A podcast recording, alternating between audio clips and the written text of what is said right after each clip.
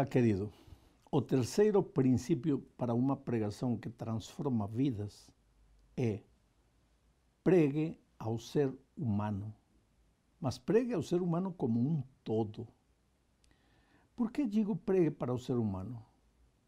Porque nós vivemos num mundo onde o ser humano se está tornando um objeto, uma coisa, um número. Mas o ser humano, no fundo, quer ser tratado como ser humano vivo, como pessoa, como gente.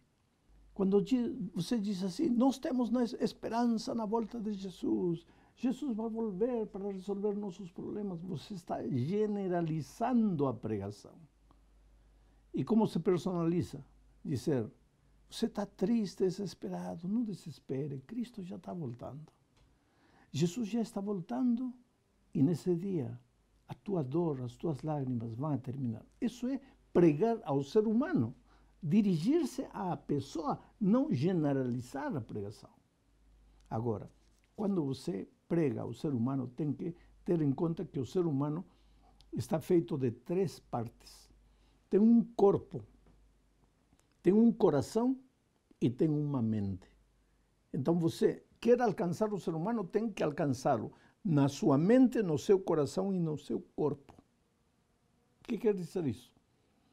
No coração estão as emoções, na mente estão os pensamentos, as ideias, e o corpo se movimenta.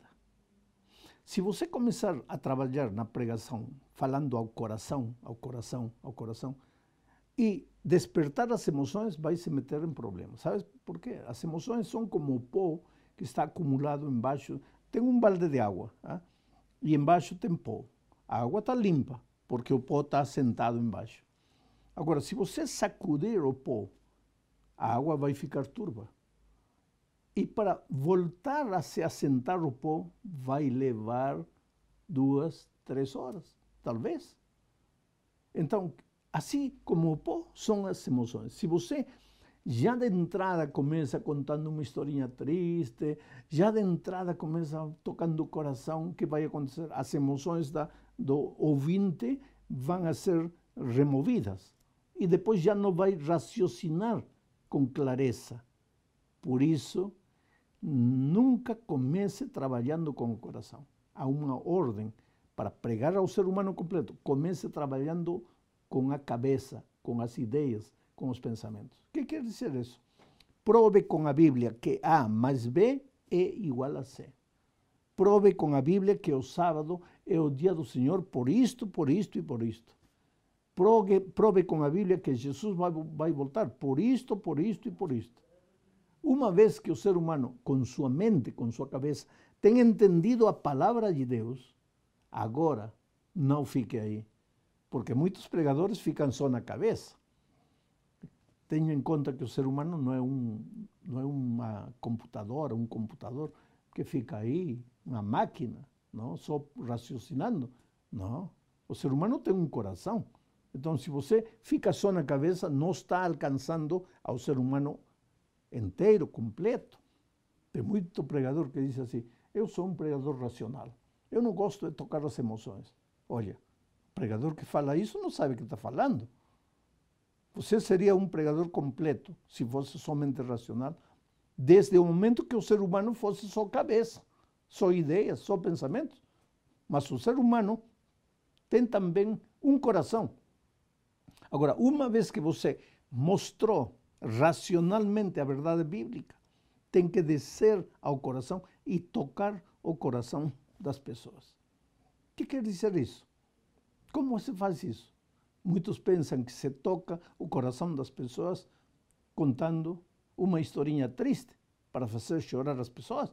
Não, senhor. Isso não é.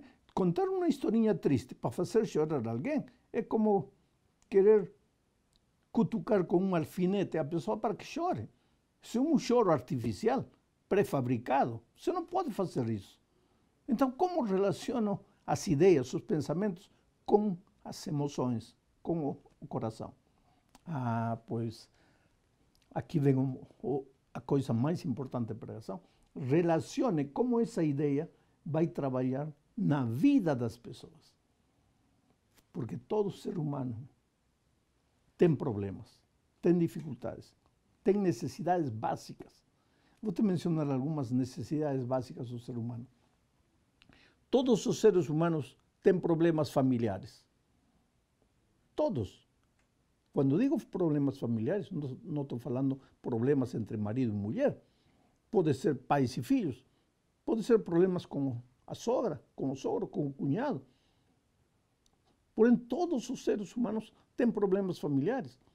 De repente, alguém está triste, não por causa do filho, não por causa da esposa, mas por causa de um irmão que está longe e está enfermo e está sem dinheiro.